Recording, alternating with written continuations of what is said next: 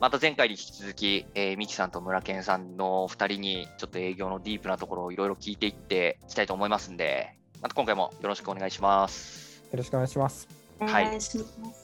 結構前回はですね、まあ、営業のこんなところは辛いとえいう話と、まあでもこういうところはね、営業じゃないと経験できないいいとこだよね、みたいな話をこういろいろしてきました。俺も営業結構ずっとやってて、正直最初からめっちゃ売れたタイプじゃなかったんだよね。結構ある時から急にコツ掴んで、あ、なんかちょっと売れるようになってきたかもみたいな経験を結構してて、はい、ただ営業のマネジメントとかもずっとやってると、結構人みんなにそういうタイミングってあるんじゃないかなと思ってて、2人にもなんかそういうところ、なんか自分なりにこう営業の極意掴んだのこういうのがありますみたいなのがあると聞きたいなと思ったんですが、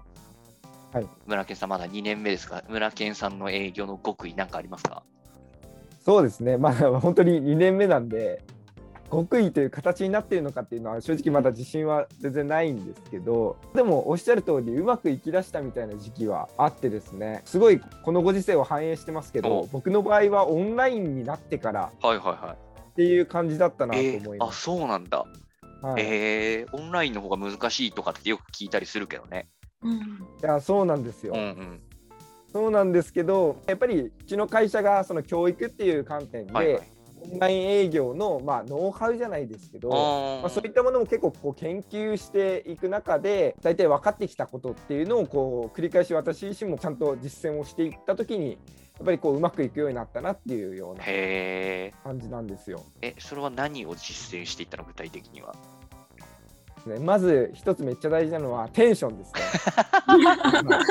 テンションです。あの皆さんに声だけじゃなかなか伝わらないと思うんですけど、テンションはめちゃめちゃ大事です。最最初の入りのテンションってこと？そうですね。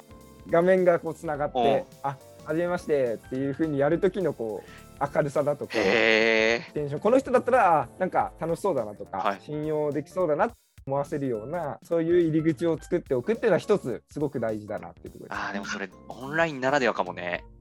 すごいね。オンライン営業でつながった瞬間、めっちゃハイテンションな村健さんいるんでしょ？いや、そうなんですよ。割と、割とそんな感じですよ。テンション。そうなんだ。はい。あ、でも確かにそれ結構むずいね。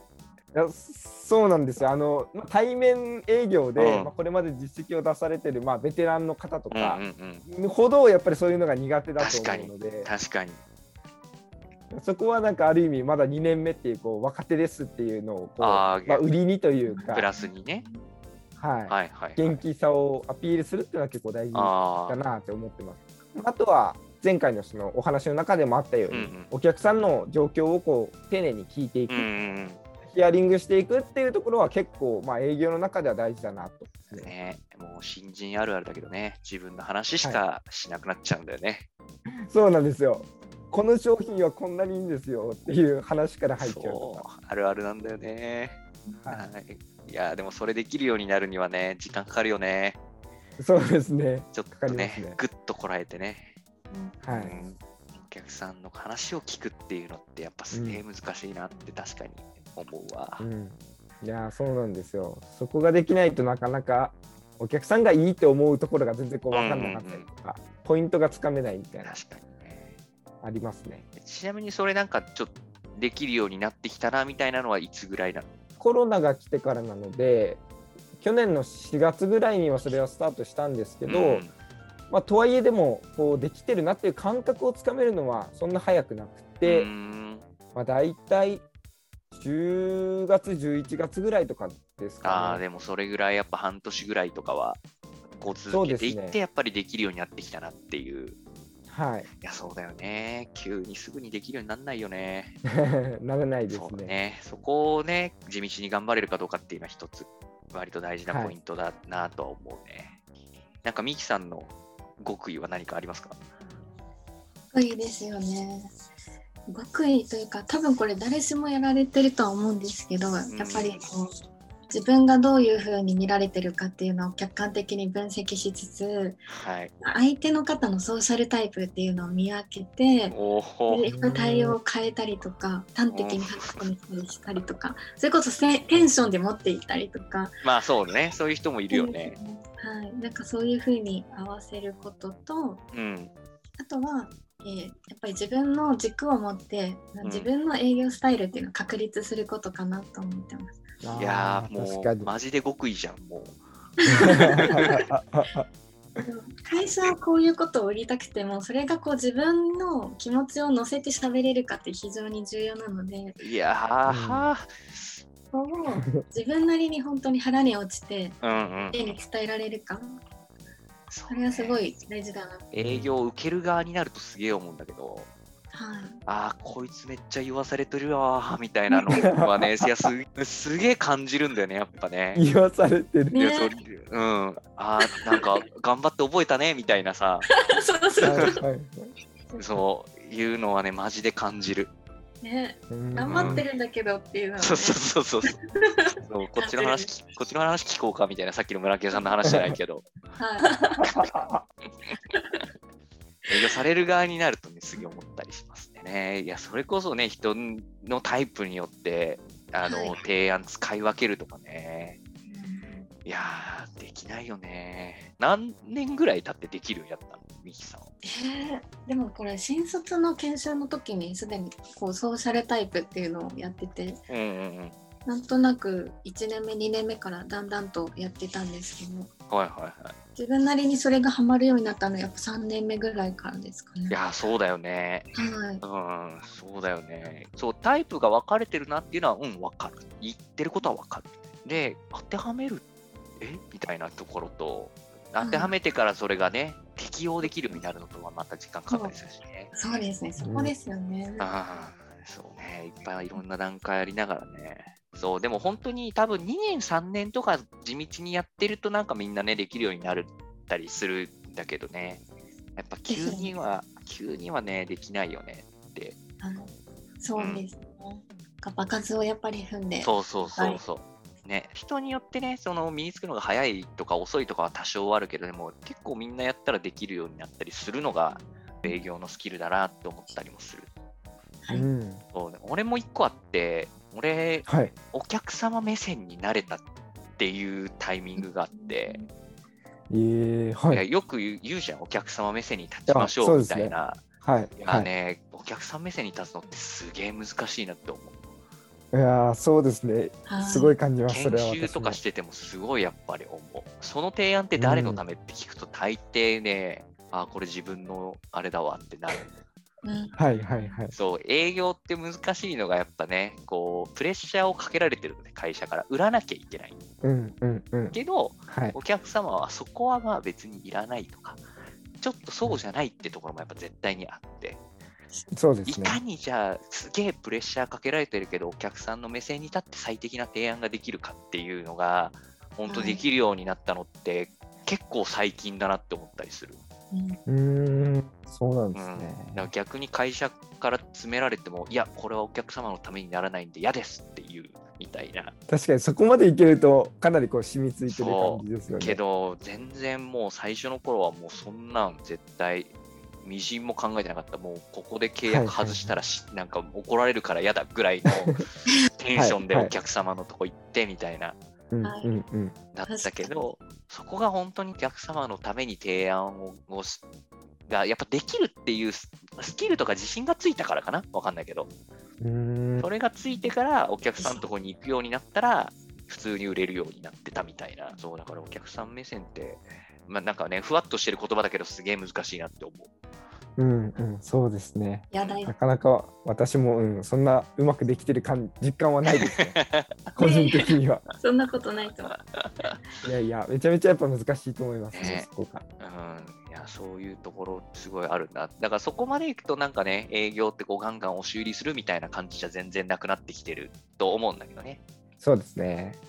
なんで、まあ、ちょっと今の話に若干関係してるところもあると思うんだけど、やっぱそう、営業ってすげえ面白いのが、同じものを売ってても売れる人と売れない人が出るっていうのが、すごい分かりやすくて面白いなと思ってて、そこの違いって、なんかどういうのがあるのかなっていうのをちょっと違うね、業界の営業のお二人に聞いてみたいなと思うんだけど、村健さんなんかあります？売れる営業と売れない営業のこう違い、こういうところありますよねみたいな。まだ2年目っていうところだからこそすごい感じるところなんですけど、やっぱり営業になりたての時って、例えばあのこの商談をいかにうまくいくかというか、うんうん、一つの商談の質にすごいこだわっちゃうんですけどはいはいはいはいはいい。やよく言われるのはやっぱり新人のうちは質じゃなくてやっぱり量をやった方がいいっていうのはめちゃめちゃ聞くんですよ。うん、そうだね。はい聞くんですけどいやそんなことあるかみたいな感じでやっぱ思っちゃうんですよね、最初は。あるね、はい、ちゃんとその準備をして、この商談をうまくいくために練習するとかっていうの結構やったらいけるんじゃないかって思って営業活動していると全然うまくいかなくて。例えば言われたのがいや準備に時間かけすぎだよとか、はい、あとはその、まあ、商談が終わった後にまあ、お客さんに対してお礼の例えばメールとか電話をするみたいなところも時間かけすぎだよとか,、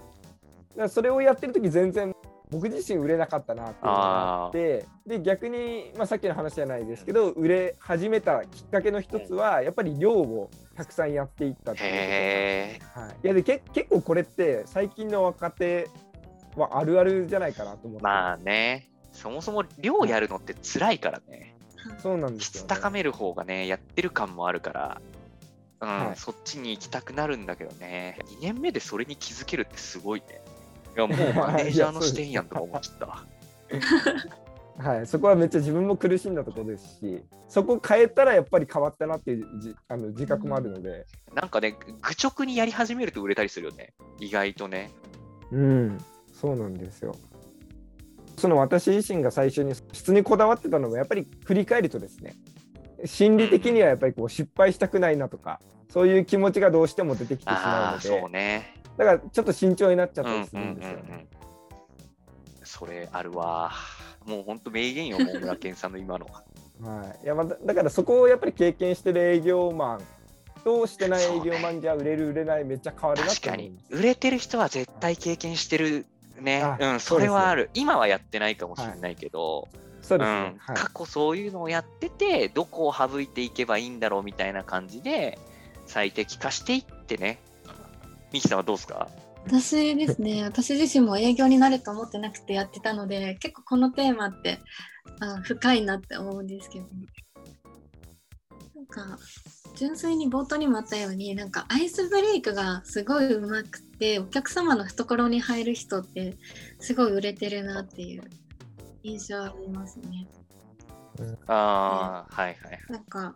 もう一つあるんですけどやっぱりあのお客様のこう要望とか、うん、あの採用したいっていう要望だけじゃなくてなんで採用しなきゃいけないのかとかそれで何を解決したいのかみたいな、うん、なんか真の課題や問題をお客様に気づかせるみたいにトークをできる方ってやっぱりこの、物を売ってない私たちとしてはすごい重要で、はい、お客様の、うん、課題を把握する。そうだよね、はい、っていうのはやっぱり売れてるっていうか、こう依頼をもらえる営業と、えー、もらったけどうまくいかない営業の違いかなって思ってます。うんうん、うん、確かにね。そう。今の話聞いて、なんか研修でいつも言ってることがあってなんかお客さんが一番最初に困ってるって言ってることは困ってない。それじゃないからっていう。大体一番最初にちょっとこれやりたいんですよねとか困ってるんですよねっていうところを解決しに行くとね大体話がずれるっていう。そう。それは足がかりであって心臓心理他に絶対あるんですよね。そう。で大体そこじゃないところの方が刺さったりするから、そこをね、営業として引き出せるかどうかみたいなのと、今、ミキさんが言ってくれたようにね、お客さん自身が気づいてないことに気づかせるかどうかみたいなのそう、そう、それはやっぱり、あとそれをさせるために、やっぱり情報収集だって影の努力がすごいしてるなっていうのは、思いますね。めちゃくちゃ調べるもんでね、特にね、すごいあの営業の人ってね、はい、やっぱめっちゃ情報収集してるよね。その周辺のあのオフィスの周辺の美味しいご飯屋さんとか、そういうところも含め、そういうのとかめっちゃ調べたりするし、そう、社長とかのプロフィールとか載ってたら、社長の出身地で出身地トークで盛り上がれるネタを必ず仕入れるとかね。はいはいうんあともう一つ思うのはこれ私自分はできてないんですけど結構どこどこの会社の誰々さんみたいな名前でつながるこう人脈系の営業も結構いるなと思ってます。はいはいはい。いますよね、なんか。あそれはすごいね。さん、あ、知ってます、知ってます、みたいな。うん。謎に顔広い人ね。はい。えー、みたいな。怖いもんね、もはやね。ねどうやってんだろうね。俺もそれってあんまりそういうのができるタイプじゃないからあれだけど。確かにそうですね。なんかそそこのどうやったらこう呼ばれ始める、噂され始めるのかみたいなのがなかなかわかんないですね。ね どこに？そういう意味ではやっぱ営業ってその営業してない時の人のつながりとかもすごい大事にしてる人もいるなっていう。ああそうだねそういうのが得意で、はい、そういう売り方をしてる人もいるよね。うんうんうん、逆にね完全にもうプライベートと分けてしっかり仕事として営業バンバンやってる人もいるしね。個性生かしやすいよね、営業って。ああ、そうですね。すげえ話すのうまい人が。無口な人でもね、すごい。そうそうそうそうそう。めっちゃいて無口な人が。あもう全然とりあえずアイスブレイクは全くブレイクできないみたいな。全然ブレイクされてないけど、はい、提案全部やばいこの人みたいな。はいはいはい。あさっき言ったなんかミキさんの話じゃないけど、あ自分困ってたのこれだみたいな風に気づかされて、全幅の信頼を寄せるみたいな。そうそういうタイプの人とかもいてそうもう切れ味抜群じゃんこの人みたいな。っていう人とかもいてやっぱそう売れるってねなんかよく営業ってね話がうまいとかなんかその場でこういろいろ言えなきゃ言えた方がみたいなのがあるけど全然そうじゃないんだなみたいなのとか、すげえいろんなタイプいて面白い絶対少なくとも1回絶対挫折するじゃん、営業って。そうですね、はい。もうね、何回辞めたいって思ったか、ね、あもう向いてねえなって、もう何回思ったかみたいな。ね、はい。ぜひ、ぜひ歯を食いしばってやってたら、絶対いつか自分のそのスタイルが身についてきて、うん、それで売れるようになってきたらすげえ楽しいって思える時がね、来ると思うんでね、うん、ぜひ、あのー誰が聞いてるか分かんないけど、これから新しく営業で入る人もたくさんいるので、そういう人はね、ああ、これか、みたいな感じで聞いててもらえると、はい、いいかなっていう気がしました。はい、そう思いますね。この今ここで話してることどれぐらい 伝わってるか本当わからない。確かに結構ディープな話もたくさん出ましたから。ちょっと今日は そんな感じではい。いやでも楽しかったです。この営業のね、いろんなタイプがあって、いろんなゴールがあるので、うん、今日はちょっと一旦こんな感じで終わろうと思います。ありがとうございました。はい、はい、ありがとうございました。